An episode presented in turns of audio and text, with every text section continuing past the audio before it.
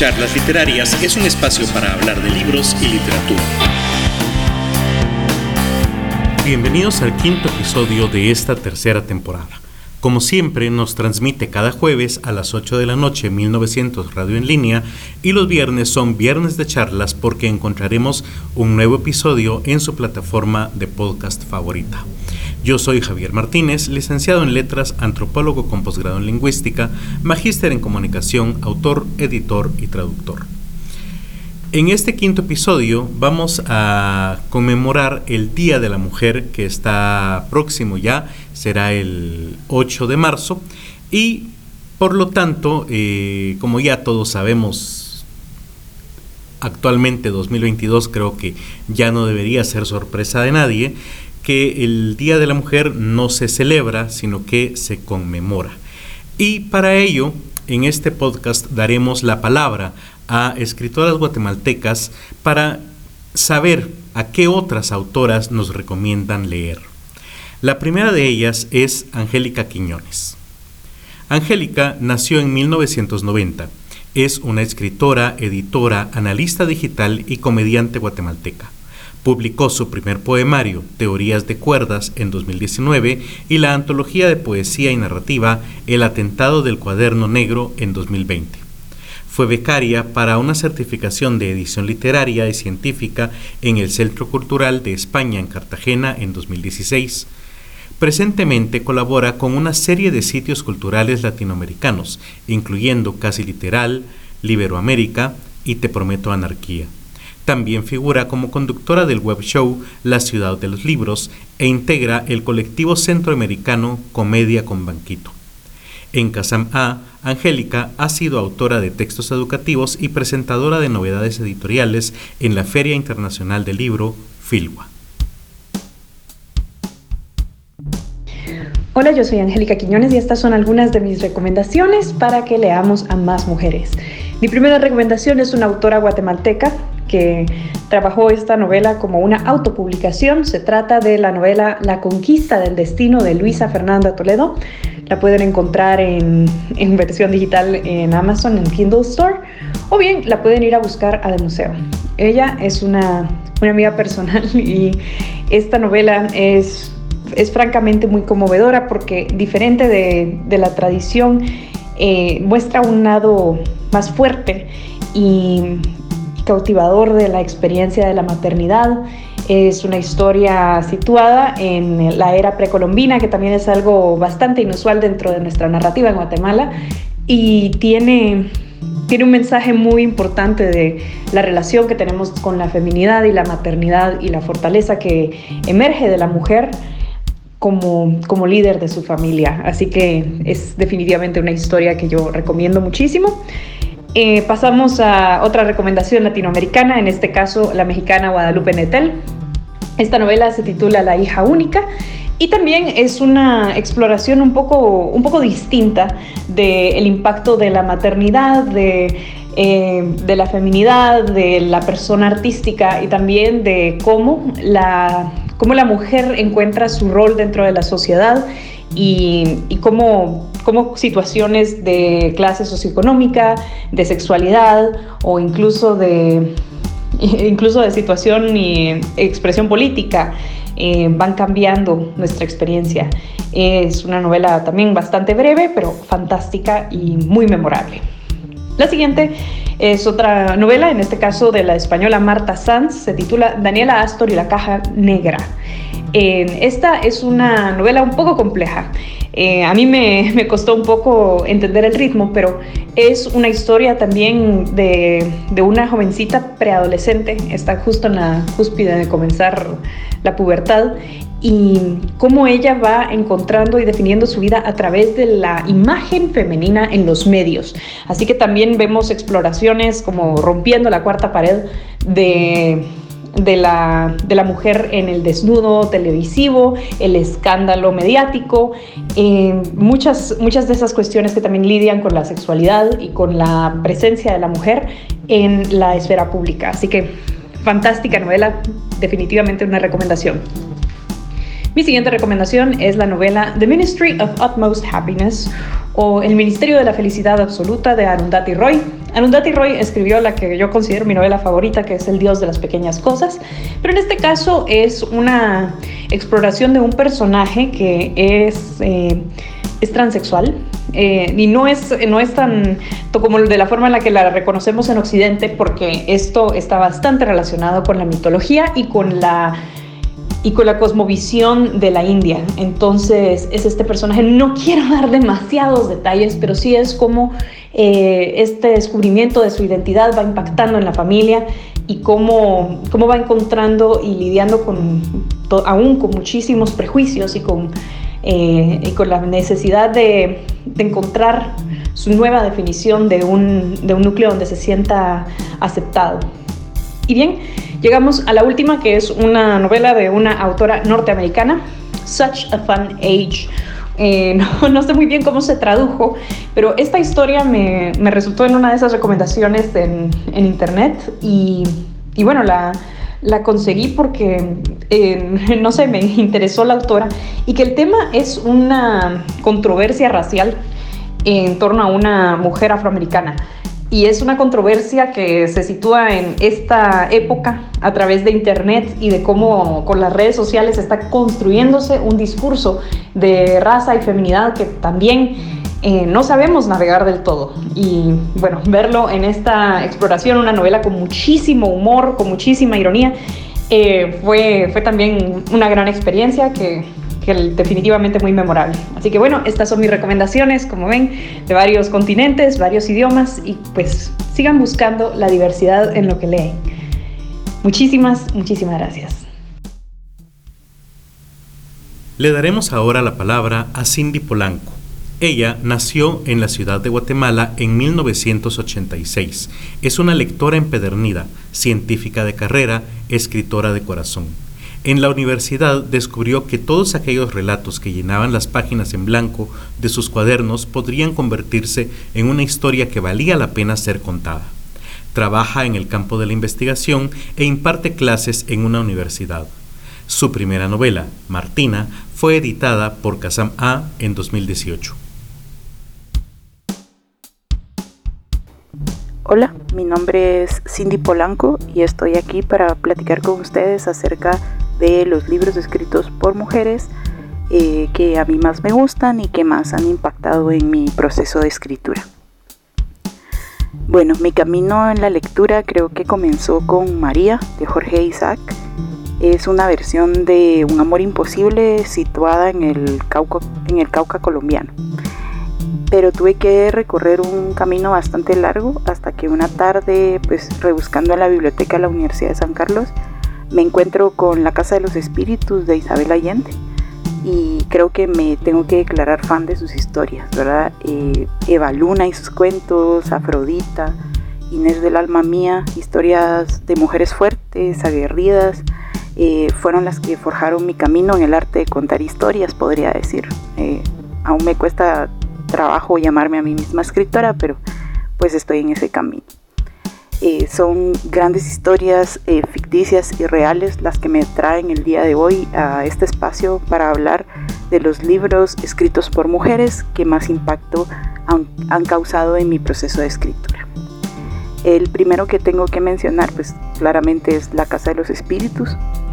Eh, fue de los primeros libros de Isabel Allende que leí y creo que no es solo la historia de tres mujeres, a través de, la historia misma, eh, sino que podría decir que es eh, pues las vivencias y los sucesos de un país contados a través de los ojos de una mujer. En este caso de una familia completa de mujeres, sus amores, sus decepciones, sus dolores y eh, todo aderezado con la historia de Chile, ¿verdad? Pero podría tratarse de cualquier país Latinoamérica en ese tiempo, de Latinoamérica en ese tiempo que comparte pues muy a su pesar pues, todo el dolor de una guerra civil, etc. Es un libro que yo recomiendo mucho, es una historia muy linda, muy tierna podría decir, y que es un muy buen punto de inicio, eh, pues si quieren comenzar a leer algo escrito por mujeres. El siguiente libro que voy a recomendar es Shanghai Baby Eh, la historia que nos cuenta este libro es quizá tan interesante como la de su escritora. Es una historia bastante simple, es una chica que conoce a un chico y se enamoran perdidamente, pero hay un problema. Él es impotente y no puede satisfacer a su amor como ella lo quiere o quizá como lo necesita.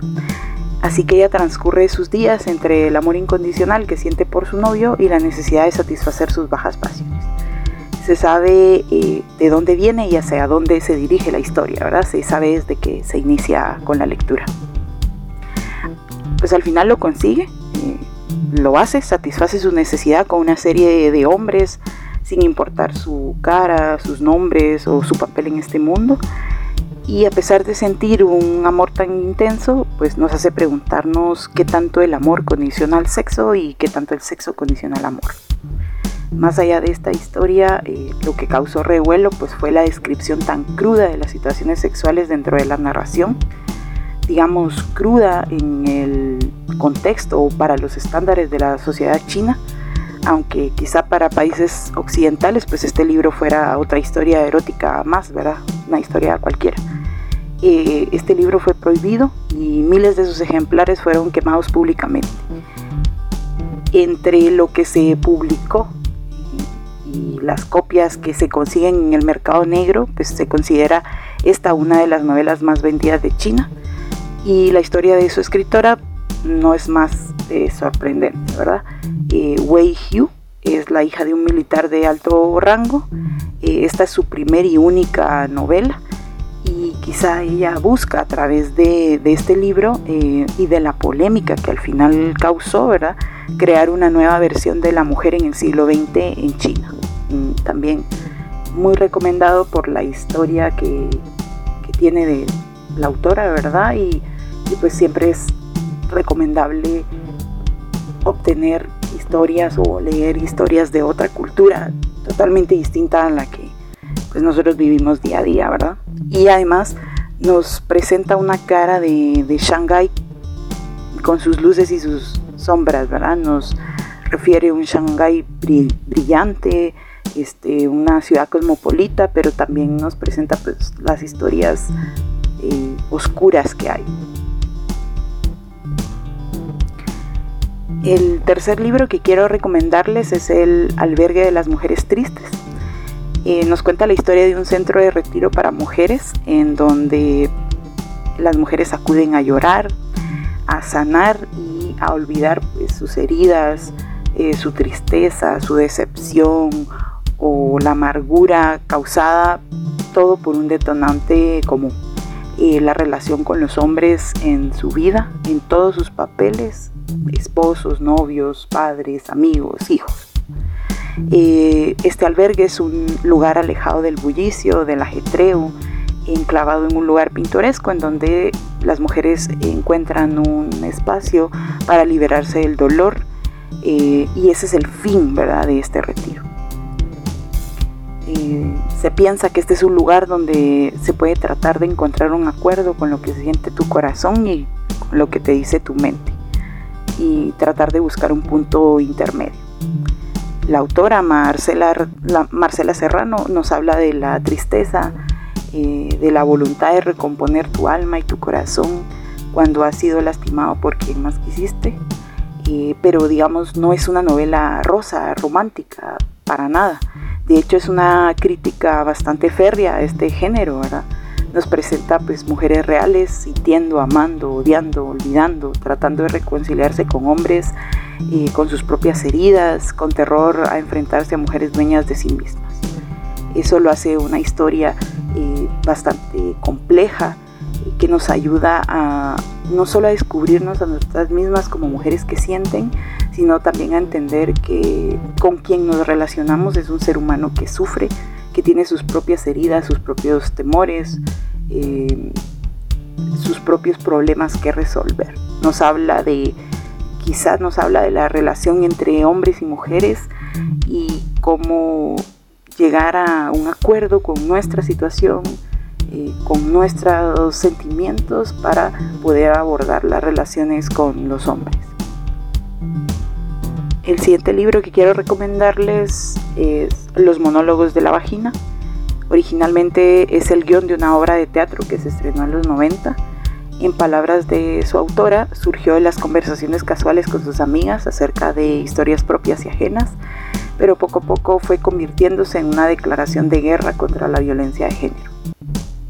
Este libro nos habla de la vagina como portavoz de la tristeza, alegría, la furia, la decepción de las mujeres, eh, de mujeres de todas las edades, razas y situaciones económicas. La autora Eve Ensler nos eh, describe a través de muchas historias a la vagina como el centro del poder. Desde que la mujer ha sido juzgada por su sexualidad y su capacidad de traer vida a este mundo, mm, la vagina se podría considerar un instrumento del poder femenino y la última encarnación de la individualidad. Y el último libro que quiero recomendarles es El Jardín Olvidado. Este libro nos lleva a un viaje por tres generaciones de una misma familia que comparten un secreto.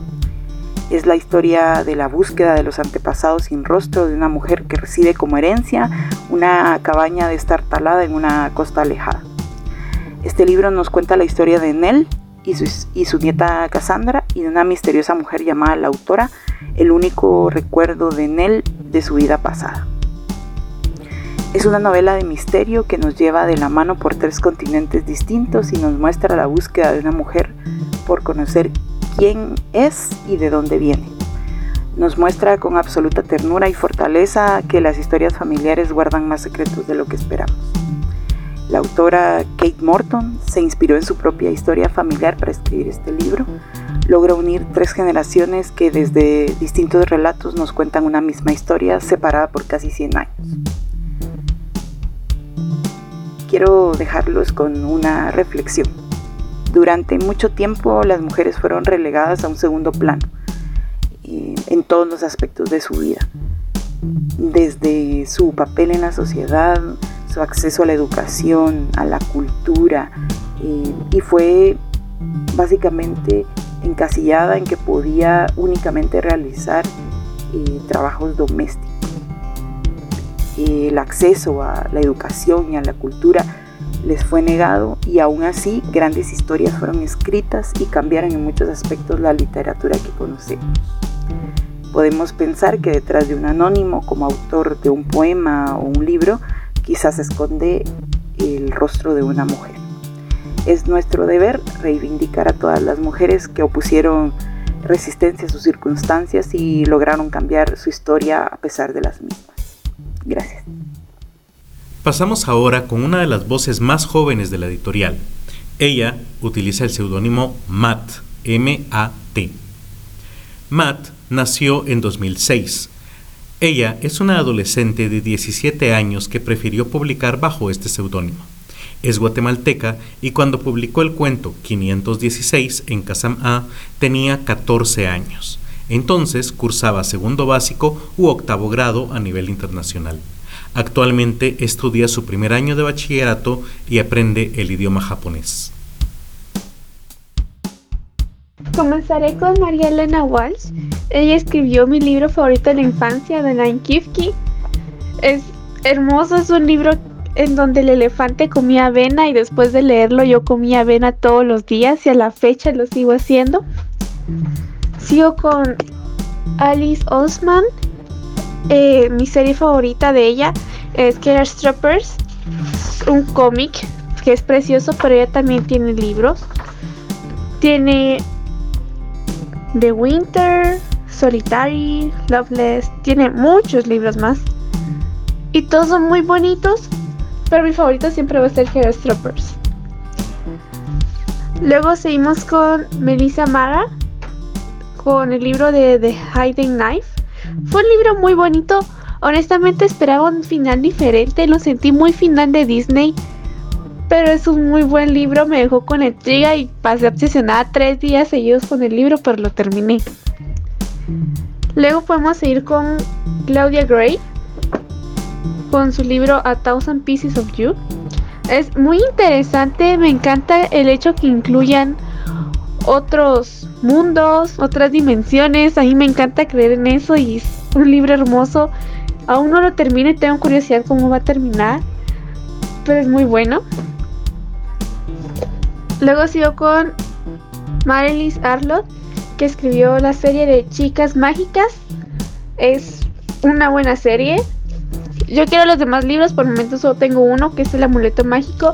Es muy interesante, tiene mucha intriga, los pueden leer separadamente o juntos porque realmente los libros eh, son individuales, pero siguen una historia.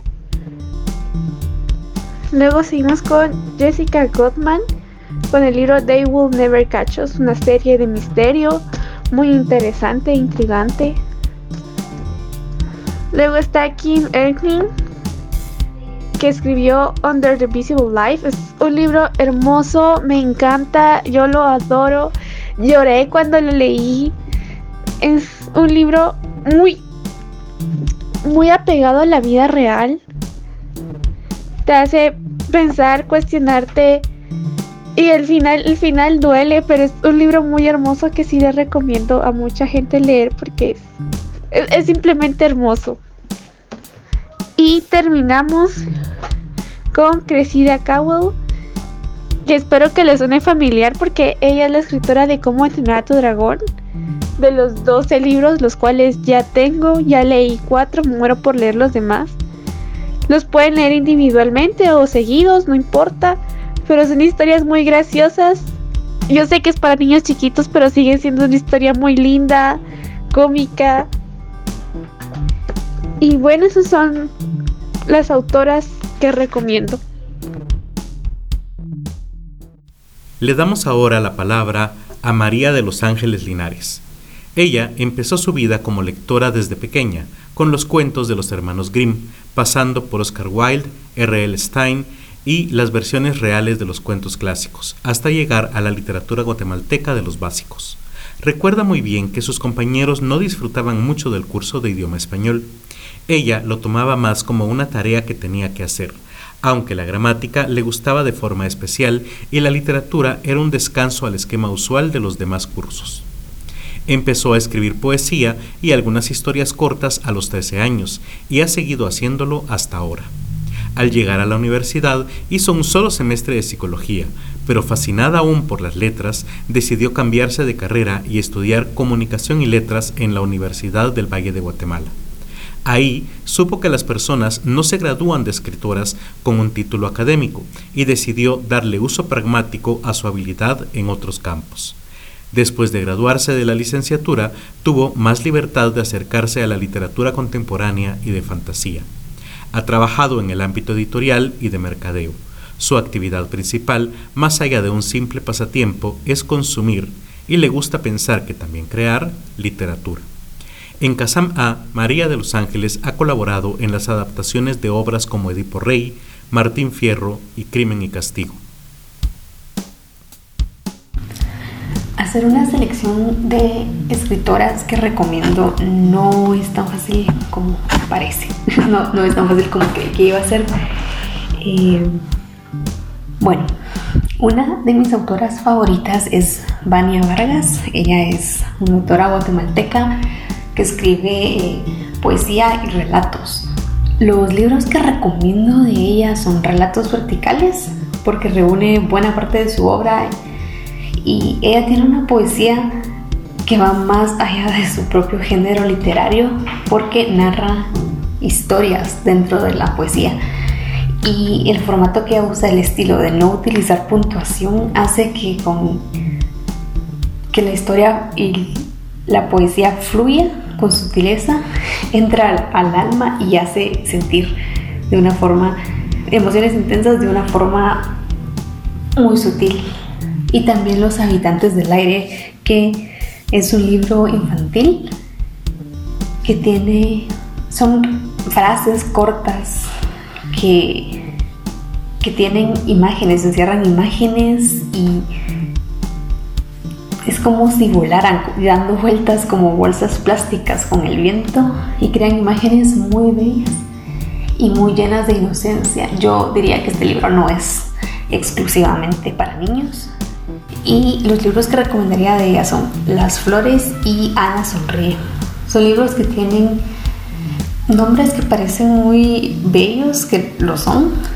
Y ella en, estos, en estas novelas con un estilo muy refinado cuenta historias muy fuertes y dolorosas, pero que son muy relevantes y reales, que como lectoras somos muy capaces de identificar y de sentir. Otra autora que me gusta mucho y de hecho me cae muy bien es Vanessa Núñez, ella es salvadoreña y tiene, bueno, recomiendo dos libros que no puede como elegir entre ellos, que son Los locos mueren de viejos y Dios tenía miedo. Ella en su literatura, en estos libros, cuenta desde los ojos de personajes inocentes, cuenta la crudeza y la crueldad de situaciones que son muy fuertes, tanto a nivel íntimo como personal, social y político. Aborda todos estos temas dentro de una historia que ya no importa si es real y ficticia, puede ser la historia de cualquiera en un contexto como Centroamérica. Y tiene un estilo que hace que leer sus novelas sea como una carrera entre querer saber más de la historia y a la vez querer huir de estar en algún momento en una realidad como la que viven sus personajes. Y bueno, ya pasando a autoras, eh, autoras internacionales, autoras extranjeras, eh, bueno, me gusta mucho Colette, es una, bueno, fue una escritora francesa y de los libros que he leído de ella recomiendo La gata, y no solo porque me gusten los gatos. Eh, la gata es un relato de un inusual y curioso triángulo amoroso. Eh, y sí, podría decirse que uno de los participantes es una gata. Y tiene un. Me gusta mucho porque tiene un magnífico desarrollo de los personajes y desde lo cotidiano y historias llenas de escenas, de imágenes muy apacibles, cuenta historias que son íntimas en los pequeños detalles, gestos y acciones humanas que desatan sucesos grandes, graves e irreversibles, pero siempre manteniendo este estilo muy refinado y sutil. Me, me gusta mucho esto de ella. Otra autora me gusta de forma especial y que obviamente es muy relevante en la literatura eh, escrita por mujeres es Virginia Woolf. Es inglesa y que recomiendo de ella es este ensayo Una habitación propia. Es un magnífico ensayo que habla sobre la realidad de las mujeres en la historia y de la importancia de nuestra independencia para alcanzar nuestras propias metas, especialmente en el ámbito artístico. Me parece algo muy realista y muy importante de abordar para que podamos avanzar. Bueno, otra autora inglesa que siento que no puede faltar es em, de las hermanas Bronte, Emily Bronte, eh, con Cumbres Borrascosas. Este libro en especial me, me impactó mucho cuando lo leí, no sabía nada del libro, no sabía qué esperar y sí, wow, creo que me gusta la literatura que duele porque me hace sentir y este libro marcó esa experiencia de forma especial, porque además de que es una historia compleja con un profundo desarrollo de personajes, tiene también imágenes maravillosas en sus descripciones. Le recuerdo como algo muy vívido, como, como una película muy envolvente. Fue, uy, sí, fue un libro muy doloroso de leer. Bueno, otra autora inglesa que no puede faltar en esta lista es Jane Austen. Recomendaría todos los libros de Jane Austen. Sin embargo, al escoger uno solo, escogería Emma. Emma me gusta de forma especial porque además de que, bueno, en sus obras Jane Austen se burla con elegante sutileza de los estereotipos sociales referentes a las mujeres. Emma es un personaje que rompe con las normas, atreviéndose a decir, digamos, de forma muy impune lo que piensa de la sociedad y Emma hace lo que quiere y aunque es una novela de estas de final feliz, Emma tiene mucha participación y mucha fuerza dentro de la novela. Es es mi libro favorito de ella y definitivamente lo recomendaría. Y bueno, pasando a algo un poco más contemporáneo, em, estuve en una lectura conjunta de Margaret Atwood y wow, eh, de esta autora canadiense recomiendo el cuento de la criada. Es como la ama de las distopías. Recomiendo esta obra porque parece una descabellada y absurda realidad distópica hasta que nos damos cuenta de que podríamos ya estar viviendo dentro de ella. De cómo de repente se toman los roles de las mujeres en la sociedad y se llevan a un absurdo, ridículo que es también terrible. Creo que este libro definitivamente hay que leerlo. Y bueno, yéndonos un poco más lejos, en Australia, Tamara McKinley escribió un libro que recomiendo mucho que se llama El último vals de Matilda. Es una historia con buenos giros argumentales, sin embargo, la recomendación por la que lo recomiendo, más allá de estos giros argumentales que son inesperados, es por las descripciones de los paisajes y de la forma de vida en Australia. Creo que no es tan común leer literatura de, de esta parte del mundo y se vuelve muy interesante saber cuáles son los problemas con los que las personas están lidiando en un país como Australia, más allá de sus propios dramas personales que podrían estar en cualquier lugar del mundo. Y regresando un poco más a este lado, mm, conocí a Mariana Enríquez porque alguien me regaló un libro en mi cumpleaños y wow, el libro que recomiendo de ella es Los peligros de fumar en la cama, que son, es un libro de relatos. El estilo de ella integra elementos mágicos y sobrenaturales de manera tan verosímil y sutil que una llega a preguntarse si algo como lo que está narrando podría ser real. Sus relatos tienen esa incomodidad, incomodidad que de algún modo cautiva y hace que una no quiera dejar de leerlos a pesar de lo incómodos que pueden llegar a ser eso. Es magnífica. Otra autora que me gusta mucho y que recomendaría es Amélie Nothomb. Es una autora belga. Wow, sus obras van de lo absurdo cotidiano, como en un libro de ella que se llama Anticrista, hasta cuestiones introspectivas más fuertes como Metafísica de los tubos. Sin embargo, el libro que recomiendo de ella es Higiene del asesino, por ser una historia que se desarrolla en un mismo escenario y entre tanta incomodidad y tensión que simplemente es imposible soltar el libro. Uno odiar al antagonista de la novela, pero es, es imposible dejar la historia hasta terminarlo. Es, es muy, muy buena. Y bueno, otra autora que me ha gustado mucho es eh, Sarah Lark. Este es un seudónimo de Christine Wall.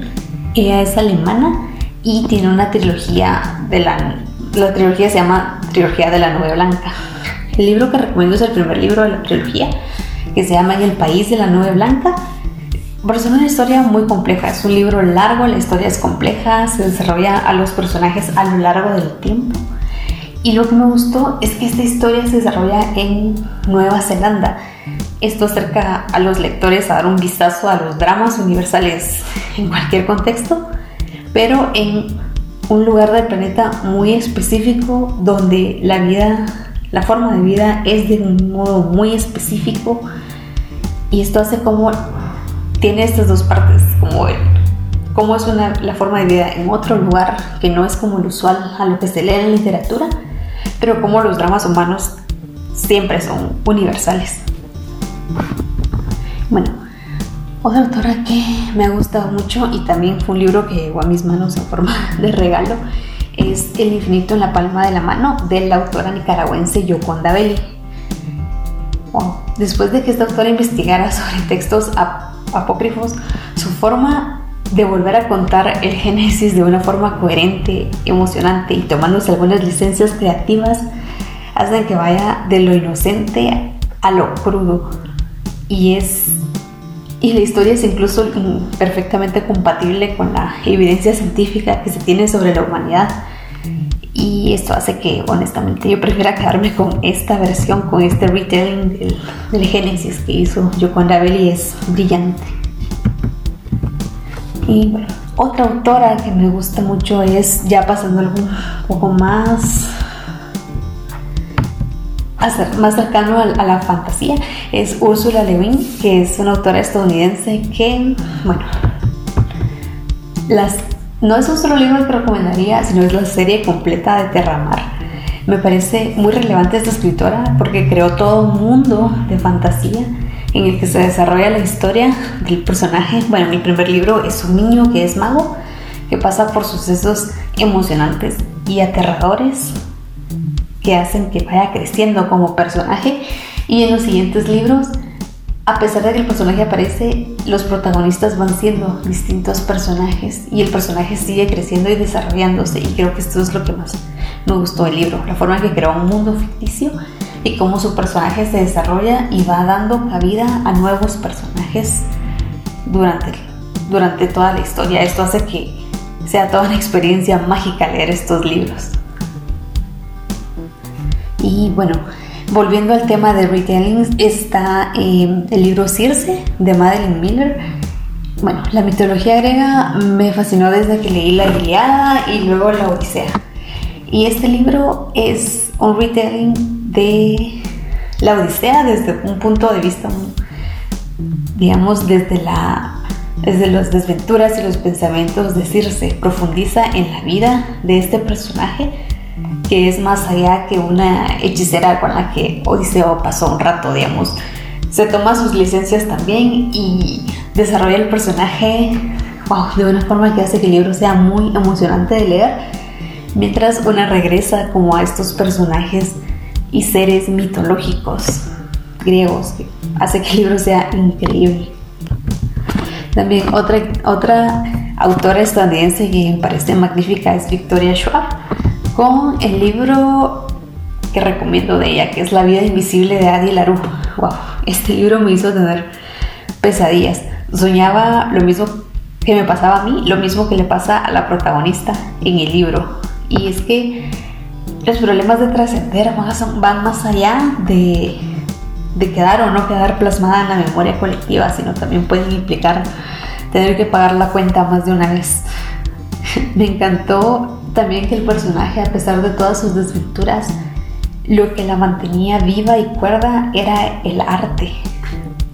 Me, parece una obra magnífica y la forma en la que mezcla la fantasía, en la que presenta una novela de fantasía tan bien hecha, es, es muy recomendable, es increíble, me gusta un montón. Y bueno, siguiendo en la línea de la fantasía y de algo más contemporáneo,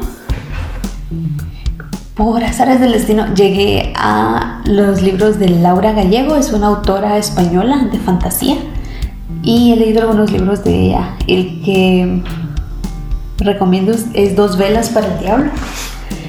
Es un libro de literatura, bueno, la fantasía juvenil en español no era como el género literario el que me sentía más atraída cuando empecé a estudiar literatura y leía los clásicos. Eh, Empecé mi vida como lectora con los clásicos y afortunadamente me gustaron, pero después de leer este libro, que además en el que además la autora hizo una seria investigación sobre textos bíblicos también y se dan las licencias a su antojo, licencias creativas a su antojo, entiendo por qué muchos lectores empiezan con libros, con este libro y con libros como este, porque son realmente enganchan son fascinantes, tienen desarrollo de personajes y además tienen un mundo, digamos, un toque de fantasía en un mundo, en el mundo real, que hace que los adolescentes que empiezan a leer por estos libros se sientan identificados. Por ejemplo, en este libro que es una, pues es una chica que termina en medio de la guerra entre seres superiores a los humanos y entiendo por qué muchas personas eligen empezar a leer con este tipo de libros y me parece que esa es justo la importancia de que existan los libros de fantasía, de literatura juvenil, porque es la forma en la que pueden acercarse a la literatura antes de empezar a leer libros más, mucho más densos, que obviamente también son muy relevantes en, en la literatura. Pasamos ahora con Stephanie Burkhardt. Nació en Guatemala en 1987. Es socióloga y escritora enfocada en temas digitales y producción de conocimiento. Ha publicado libros de preescolar, juveniles y adaptaciones. Imparte talleres y eventos de escritura creativa, creación de clubes de lectura y fanzines.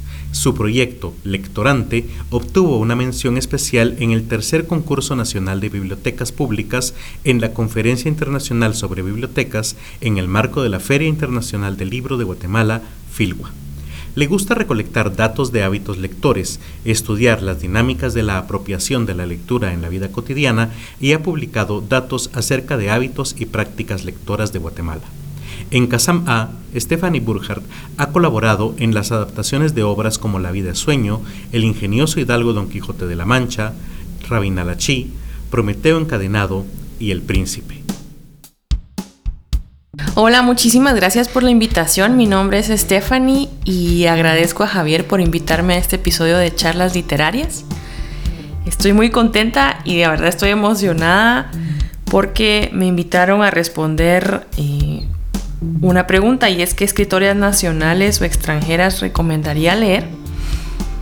Y no sé si la lista es extensa, pero sí tuve que reducirla porque tengo más de 30 autoras que me gustaría compartir. Em, sé que no le estoy haciendo justicia a muchas que voy a dejar en la lista, probablemente porque ya ni me recuerde de ellas. Eh, porque muchas de ellas fueron autoras que, escribieron libros para infantiles, ¿verdad? Libros infantiles que en su momento definitivamente me marcaron en el camino que he ido tomando como, como lectora. Así que voy a, voy a abordar unos cuantos nombres y de nuevo, si dejo algunos, es simplemente porque esto es meramente subjetivo, no hay nada de teoría literaria detrás. Es algo que mm, me ha nacido del, del corazón, mencionar a todas estas autoras y, y me han marcado en algún momento o he reconocido que, que, admiro de todo corazón o las incluso he conocido personalmente y sé que han tenido un recorrido extenso en cuanto a la escritura y lo hacen por pasión, ¿verdad? Hablábamos hace poco eh, en un club de, lectura donde solo leemos a autoras que en estos últimos siete años la lista es extensa. Y mm, me puse a, navegar un poco en la lista que, que hemos construido todas de forma colectiva. Y de las primeras que se me vino a la mente cuando me preguntaron sobre las autoras que, que recomendaría, debo mencionar a, Isabel de Los Ángeles Ruano, definitivamente con, con versos dorados. Em, también con los muros perdidos. Es una edición preciosa que realizó Catafixia. De ella definitivamente creo que es una de las autoras guatemaltecas que uno no podría ignorar. Eh,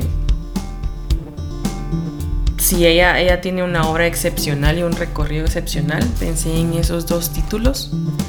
También eh, me gustaría mencionar a Lenina García. Probablemente la mayoría la conozcan como, como la primera secretaria general de la Asociación de Estudiantes Universitarios de, de la Universidad de San Carlos de Guatemala.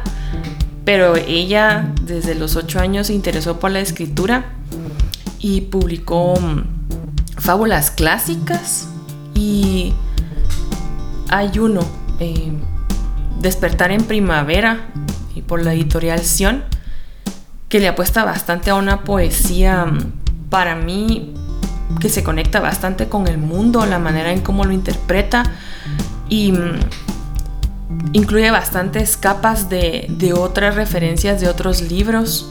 Al menos eso es algo que yo pude identificar, pero la manera en cómo teje ella esa narrativa me pareció totalmente original y muy, muy orgánica, muy desde su ser. Otra que me gustaría recomendar es a Génesis Ramos. Ella recientemente sacó Tiempo en Tierra de la editorial Zacaric y mm, también es un poemario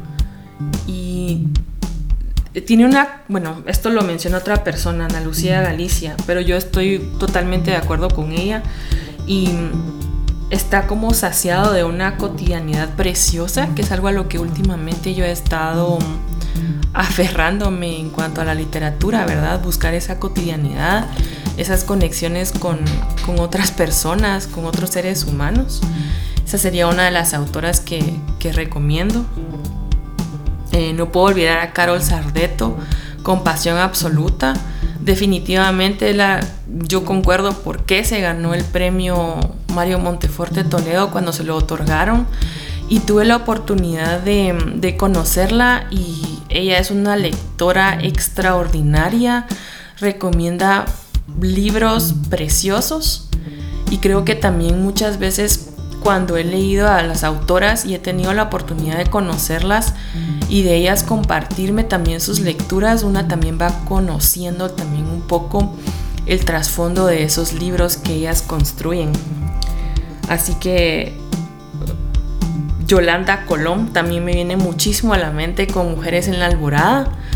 Recuerdo, y esto es más una anécdota em, que no voy a olvidar, una tarde que la invitamos a un café, varias eh, lectoras, y ella sin pensarlo se presentó y nos habló tanto de su, de, su vida en general, ¿verdad? De su, de su de sus convicciones, de sus creencias, de, sus luchas, de, todas estas experiencias que ella pues vivió.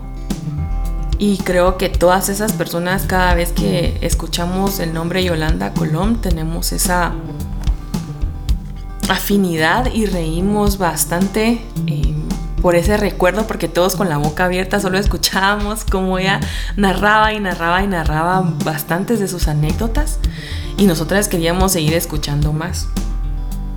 Eh, también me gustaría mencionar a Neg McCoy. Yo a ella la tengo en mi corazón, en un espacio muy muy especial guardado, porque eh, tuvo el el honor de acompañarnos, a pesar de haber sido una, una reunión en ese momento mm, a distancia, nos conectó tanto y la convicción con la que ella nos compartió su poesía, creo que me cambió bastante la perspectiva acerca de las narrativas. Para ella, ella menciona algo muy muy especial en su poesía y es que ella dice que el arte abrazó su vida y mm, voy a compartir solo un pequeño fragmento de un poema que ella escribió que se llama Vida. Y, dice, a veces soy un alocado barrilete en el vientre del cielo. La, de nuevo, y algo que pasa también con Lenina, su forma tan orgánica, tan auténtica de, de escribir estas figuras y estas referencias me tocan bastante a mí el corazón y, de nuevo dentro de esa cotidianidad me hacen ver lo bello de la vida. Denise Funchal también es una autora que nunca voy a olvidar este cuento Lipstick. Sé que tiene el de Ana Sonríe, pero tiene otro de cuentos y su poesía es bastante crítica, bastante fuerte. Creo que su, su experiencia como académica científica dentro de las ciencias sociales permea bastante en las narrativas que ella comparte y lo hace de una forma más sencilla, ¿verdad? No tan teórica, no tan rigurosa, que rompe bastante con, muchos protocolos dentro de la academia. También al, hablar de romper protocolos pienso mucho en Marilinda Guerrero, a ella le tengo también mucho cariño. Ella acaba de, de escribir su último cuento, Trampas para Bosques, y creo que por primera vez en mi vida puedo identificar a una autora que, está decidida a promover la literatura fantástica de ciencia ficción y especulativa em, con tintes de solar punk en un país que normalmente se tiene vista la, pues todos los temas de fantasía de ciencia ficción solo como para adolescentes. Pero en este libro de Trampas para Bosques me fascina la idea de este bosque andante que nos visita y que guarda recuerdos. Creo que aborda temas bastante introspectivos y, de nuevo me fascina, ¿verdad? creo que ha roto como ciertos estigmas y paradigmas de, la, de, de qué es la fantasía y me encanta que le estén invitando a charlas en, México, en otros países y en ciertos grupos que están explorando un poco más en Latinoamérica el tema de lo especulativo. Em, hablando de romper paradigmas, también mencionaría a Ana María Rodas. Sé que la mayoría la conoce por sus poemas de la izquierda erótica, pero Em, también está este de esta desnuda, desnuda playa, me encanta el título. Y hay uno en particular que me gusta de estos poemas que se llama Rito de Pasaje. Em, sí, creo que, que, Ana María Rodas también es una que yo recomiendo. Albus Méndez de la Vega, no se me olvida. Irma Alicia Velázquez Nimatú. Yo sé que también ella es em, un poco más reconocida en el campo académico, pero ella como poeta maya quiché de, Quetzaltenango no solo es antropóloga social y periodista, sino también es una excelente poeta, autora de Lunas y Calendarios. Es un poemario precioso.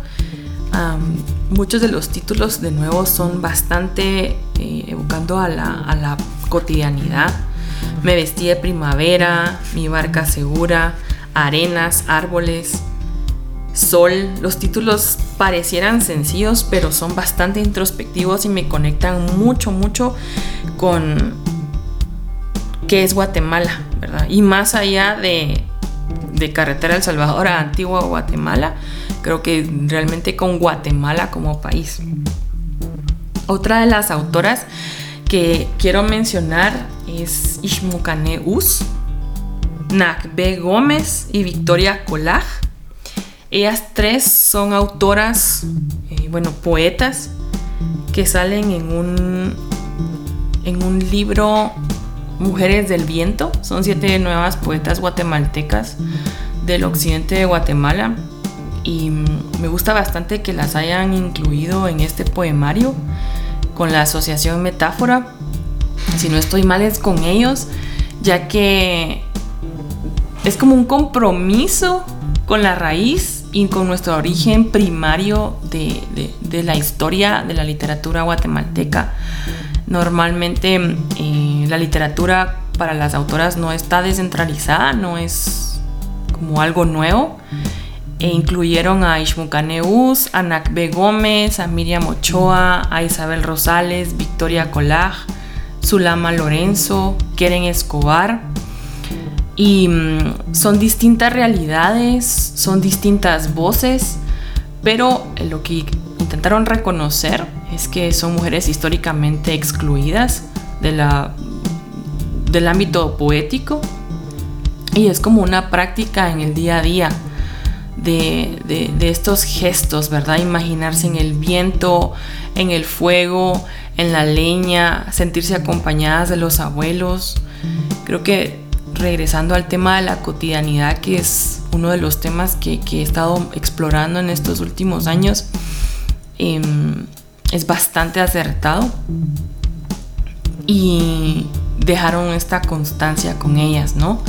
y también es un diálogo con el pasado inmediato y, el futuro, ya que son autoras también bastante nuevas y, y, el liderazgo que cada una de ellas tiene en sus comunidades. Hay una pregunta que yo sí me hice y es que normalmente pues, saco el listado de las autoras y si alguien me puede recomendar alguna autora eh, mam o que sea garífuna, súper bienvenidas las, recomendaciones, ya que normalmente me he ido un poco más al occidente de Guatemala, pero así también me gustaría explorar otras partes de las regiones. Em, creo que con, con ellas termino recomendando autoras nacionales. De nuevo, si no menciono algunas, es probablemente porque las olvidé cuando elaboré la lista. Lo que sí hemos hecho, y, digo hemos en, grupo porque ha sido una recuperación colectiva, es em, buscar o sacar una... Lo que hemos hecho en los últimos años, y lo digo de forma plural, porque lo hemos realizado con, con otras mujeres en este círculo de lectura, es recopilar a las autoras guatemaltecas que ya se hayan publicado con alguna editorial, se hayan autopublicado o haya sido a través de un fanzine u otro formato. Eh, es juntar esta lista y hemos llegado a más de 100 autoras. Así que eh, la lista estará por ahí, está colgada en nuestro sitio. Eh, son bienvenidos de visitarla a mujeresleyendo.com. Y creo que ahora paso a mi lista de, autoras extranjeras, por así decirlo. Y quiero empezar, y creo que la mayoría que me conoce sabe que tengo una obsesión, bueno, no es una obsesión, pero soy bastante mm, entusiasta por Mariana Enríquez. He estado buscando todos sus escritos, incluso las columnas que escribe en, otros sitios o en blogs o en el país. Y es porque ella realmente para mí le dio una, un nuevo nombre a, la, escritura de, terror. Em, creo que normalmente estábamos acostumbrados y, y, normalmente la comparan, pero para mí no existe una comparación, la comparan con con Stephen King, con Lovecraft, con todos estos autores que han escrito temas de terror, pero creo que lo que hace que ella sea distinta y a mí me ha causado terror es que ella aborda temas em, desde un terror latinoamericano, ¿verdad? No habla de criaturas que no existen, sino habla de de situaciones, circunstancias que al menos aquí en Latinoamérica vivimos y que sabemos que existen y que nos causa eso el terror. Creo que con Mariana Enríquez definitivamente eh, recomendaría todos sus títulos, pero en especial em, nuestra parte de noche.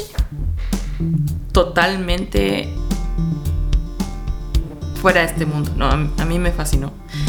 Las cosas que perdimos en el fuego, los peligros de fumar en la cama, el reciente Alguien camina sobre tu tumba, aunque lo es sobre viajes a, los cementerios, está escrito desde el 2014 y en el 2018 que publicó La hermana menor, creo que es algo que no tiene nada que ver con terror, pero es una biografía o un retrato de Silvina Ocampo por la editorial Anagrama.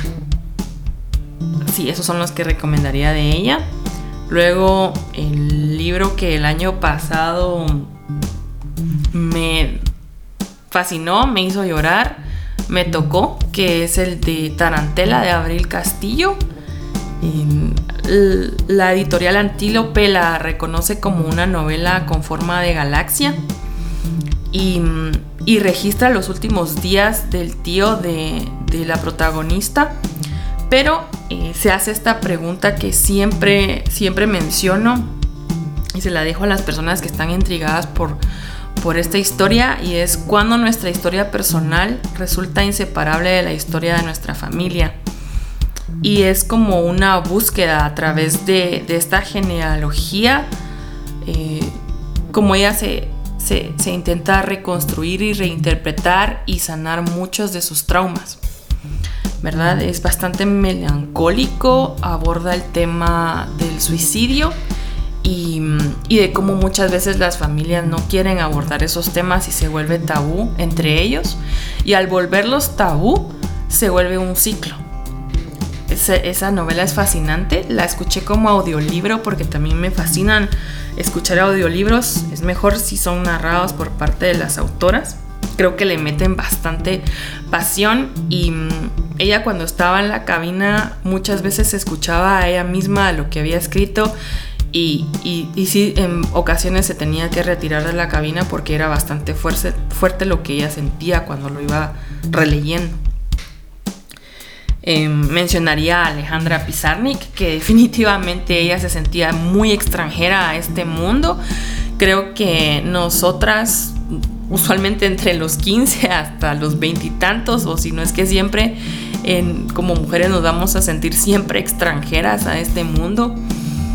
Y mm, estuvo bastante ella dentro de su niñez sumida en desencantos, en miedos, en vacíos, y todo eso se refleja bastante en su poesía y en sus diarios. También mencionaría, eh, hablando de desencantos y, temas tabú, Silvia Plath con La campana de cristal. Ese libro a mí me, sacó totalmente de, de, lo que normalmente yo no podía nombrar y es que ella hay una, un fragmento en La campana de cristal que reconoce que para qué ella había ganado tantos premios, tantas becas, tan buenas notas, si realmente en la vida real eso no le iba a funcionar y no la iba a hacer feliz. Y creo que refleja muchísimo de la vida de, Silvia y, ella como poeta y, pues todas sus, tormentas, ¿no? También menciono a Chu Nam Yu con Kim Ji-young, nacida en 1982. Es un libro fantástico. Yo lo recomiendo totalmente. Narra la historia de una mujer, pero todas nos sentimos totalmente reconocidas en esos pasajes de ella como niña, como adolescente, como mujer, como mujer casada, mujer embarazada.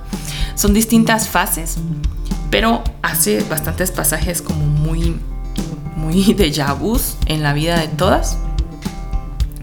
Lisa C con el abanico de seda creo que no solo dentro de la cotidianidad me he sentido muy atada, sino también por esta afinidad a, conocer un poco más allá de mi continente. Y ella tejió muy bien esa narrativa para conocer no solo la historia de dos niñas y su amistad y cómo crecieron, cómo envejecieron, tuvieron a sus hijos y cómo se mandaban cartas en, los abanicos de forma secreta, sino también hay una segunda capa ahí que aborda mucho el tema de la historia de China en ese momento.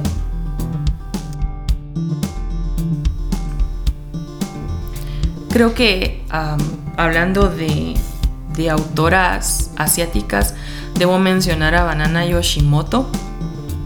Para mí ella ha sido una tremenda influencia y mm, de nuevo ella me hace sentir bastante extranjera de, este mundo, pero habla bastante del tema de mm, de la muerte, de del alivio de sus pensamientos en sitios y espacios seguros como es la cocina, por eso su, obra se llama Kitchen, em, que es cocina en inglés, y también recuerdo el de NP. Es bastante nostálgica y, y creo que tiene una notable carrera hasta hace poco creo que la empezamos a leer aquí en, este lado del mundo. También mencionaría a Svetlana Alexievich, no sé si lo mencioné bien, pero con voces de Chernobyl y su registro de la guerra no tiene rostro de mujer, son dos libros preciosos, brutales. Yo sé que hablo del tema de cotidianidades bastante recurrente aquí, pero estas cotidianidades son bastante fuertes. Creo que muchas de las personas no supieron o reconocieron las voces de las personas que vivieron este desastre de, Chernobyl. Eh, Virginia Woolf, creo que no tengo que mencionarla um, por un cuarto propio, pero sí sus relatos completos. Em, ella tiene una etapa en estas obras la de Orlando, Alfaro, la señora Dalloway, utilizó tantos recursos y eran como ciertas piezas de aprendizaje o de la vida. Y mm, sus personajes me encantan también.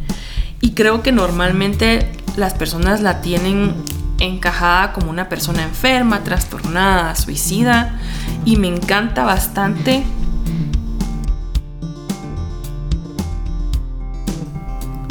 Creo que Gloria Forfún y, Freiras, que tiene un canal en YouTube con, con una ponencia no solo de Wolf, sino también de Plath.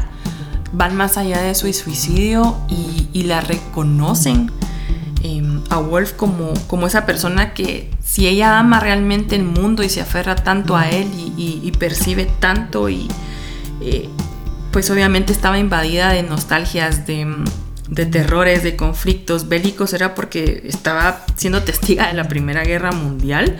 No es porque sea tan suicida o estaba tan enferma, creo que cualquiera estaría enfermo en una época así.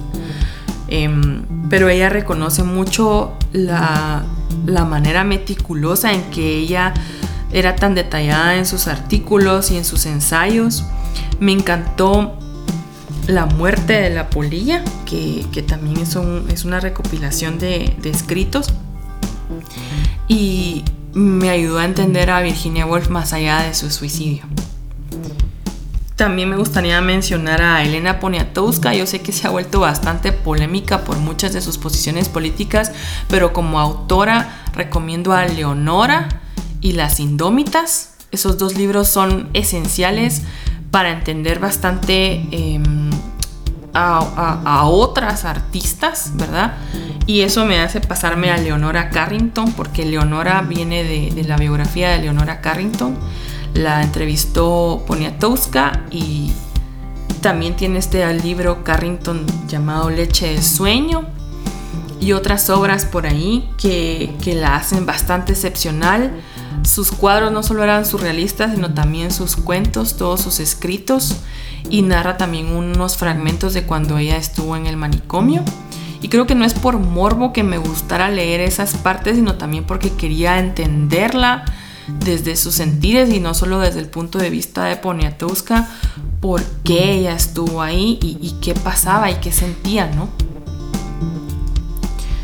Em, Clarice Lispector, no dejo de mencionarla, ella tiene una un, libro fantástico, brutal, eh, cerca del corazón salvaje. Una tremenda filósofa y, creo que, rompió con bastantes estereotipos en su época. Ella me fascina. Si pudiera seguir leyendo un poco más de ella, eh, no lo dudaría. La tengo también pendiente con sus otros cuentos y también eh, escribió unos cuentos para niños. Margarita Pisano también se me viene a la mente, eh, Chimamanda Ngozi Adichie, que yo sé que la conocemos como por el de americana, pero también habla mucho de la historia única, tiene un montón de escritos políticos y sus posturas son bastante firmes y me gusta cómo las defiende. Y, se sale de los escritos, tiene bastantes charlas que se pueden encontrar en YouTube, accesibles para todas las personas, o al menos las personas que tienen acceso a Internet. Y mm, Harper Lee es una autora clásica con Matar a un ruiseñor. Ese libro va a trascender, tiene toda la razón de ser un, libro clásico. Matar a un ruiseñor es una historia brutal. Habla de injusticias, de racismo, de clasismo. wow, em, no sé, eh, ese libro a mí me dejó trastornada, eh, un poco triste, y, a la fecha pienso de vez en cuando en él. Matar en un ruiseñor es esencial para mí. Y mm, hablando y regresando un poco, ya no tanto a clásicos, me gusta bastante también apostarle a, autoras contemporáneas. Está Valeria Mucio, que tiene una editorial matrerita, se llama. Es una editorial preciosa y, le apuesta bastante a, colecciones que, sobrepasan el texto. Ella tiene un fanzine precioso que se llama No te olvides de regar las plantas, em, bastante onírico, con bastante peso y mm, cotidiano, ¿verdad? Navega en esa cotidianidad de una forma bastante estratégica y, me encanta cómo lo plasma. Sara Uribe, no se me olvida, tiene un poema precioso al ectoplasma de Rosario Castellanos y creo que esa intertextualidad y ella donde se pone a hablar con otras poetas lo, vuelve precioso. El libro de ella se llama Un poco de escritura para nada. Y lo curioso de ella es que ella misma se piratea. Em, es todo un personaje, ella me encanta, la admiro. Y no podría dejar de mencionar a Rosario Castellanos y a Marguerite Yourcenar con Memorias de Adriano. Creo que ya había mencionado a Isabel Zapata. Tiene un, poemario precioso que se llama Una ballena es un país. Y es como un texto híbrido. y entre poesía y ensayo se lo dedica a los animales. Y, y hay un montón de imágenes de estos animales, de ballenas, tiburones, rinocerontes, leones, gorilas, osos, eh, topos, tortugas, ratas, de todo. Pero, pero a ella le interesa mucho explorar el lenguaje de los animales. Ella quiere escuchar su intimidad, sus voces, entender cómo se comunican, cómo se, mezclan en, el plano del ser humano. Y es como una comunicación fluida que ella logra en, este poemario de Una ballena es un país. Me, encantó por esto tan original que ella creó en, su poemario. Y, y, sí, la verdad es que me encanta. Un caso que me recuerdo mucho es de un gorila que ella menciona, eh, se llama Coco. Y mm, como el gorila recibió el lenguaje de señas, se logra comunicar de una forma bastante transparente con los seres humanos y esto a ella le fascinó tanto que le dedicó un poema. Y mm, sí, ¿verdad?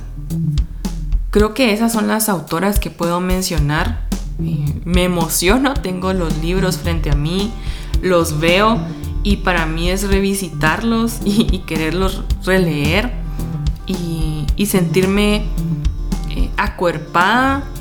Todas estas lecturas para mí no fueron en solitario, la mayoría fueron acompañadas. Quienes me conocen y, saben que he leído, eh, también lo han leído conmigo en este círculo de, autoras, perdón, de lectoras. Y pues espero que también ustedes abracen a estas autoras, las exploren si tienen más. Al final este es como toda una un tejido, ¿no? De capas. Una descubre un título y en el título descubre otros 10 títulos y se va en un mar infinito de libros por leer. Espero haber ensanchado esa lista de libros por leer para todas las personas que escuchan. Y de nuevo pues les mando un abrazo y espero que hayan disfrutado esto. Adiós y gracias. Ana Isabel Girón es una mujer de 31 años de edad, médica veterinaria graduada de la USAC con un artículo científico publicado. Actualmente estudia en la VG una licenciatura en educación y dedica su profesión al servicio de la salud pública y seguridad alimentaria de Guatemala, con pasión por la investigación y el laboratorio. Creció y se dedicó en un mundo de libros. Ana Isabel Girón es una mujer de 31 años de edad, médica veterinaria graduada de la USAC con un artículo científico publicado.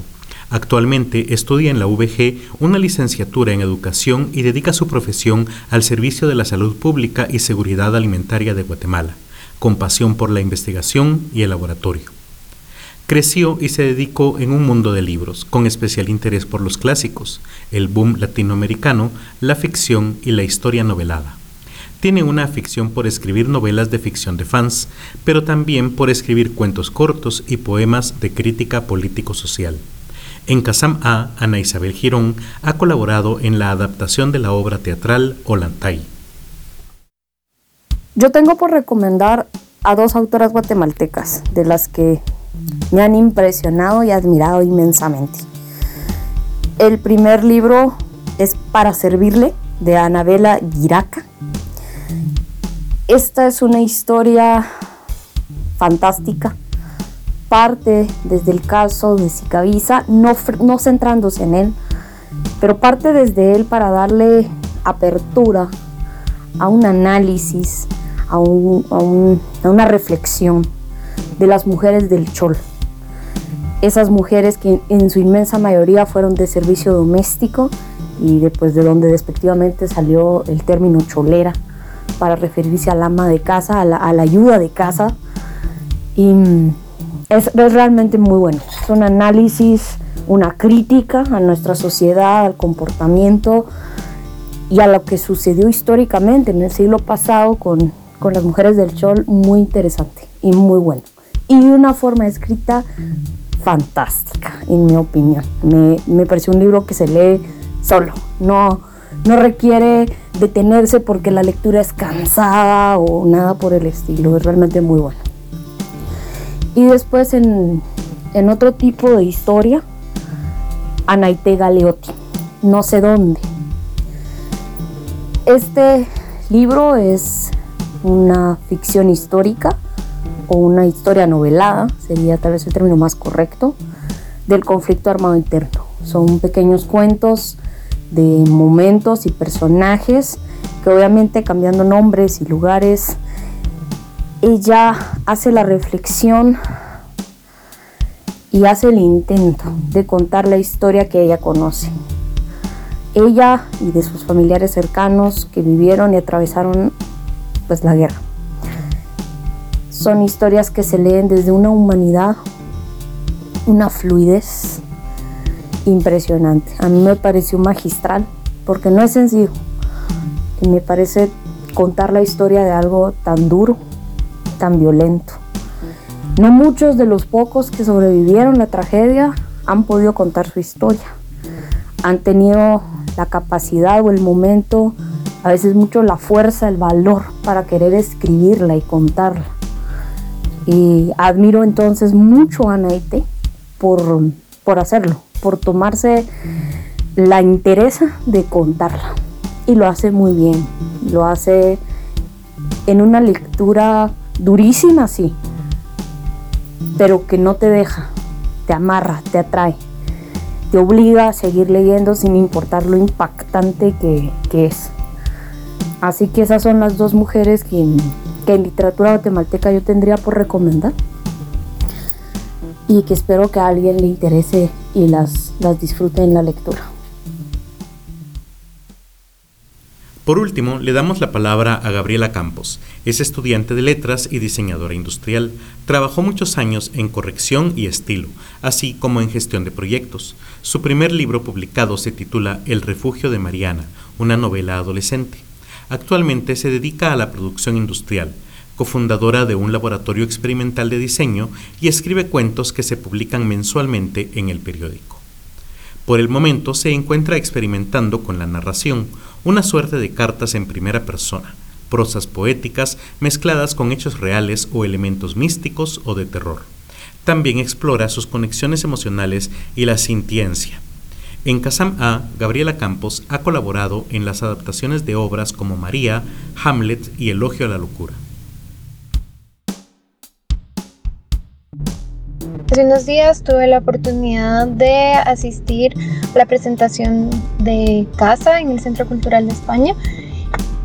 Em, está basada en el poemario de María Auxiliadora Álvarez y es una es significación de las violencias que se viven como mujeres en, Latinoamérica y especialmente hace, un, hace énfasis en, las, en la violencia intrafamiliar y en toda esta vida eh, a puerta cerrada.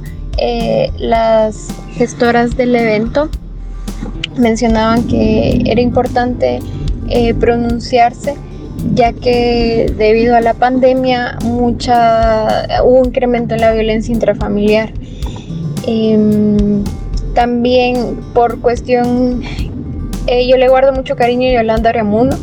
Eh, está la obra La ruta de su evasión y hay otro libro que tiene Editorial Cultura, Las Cartas.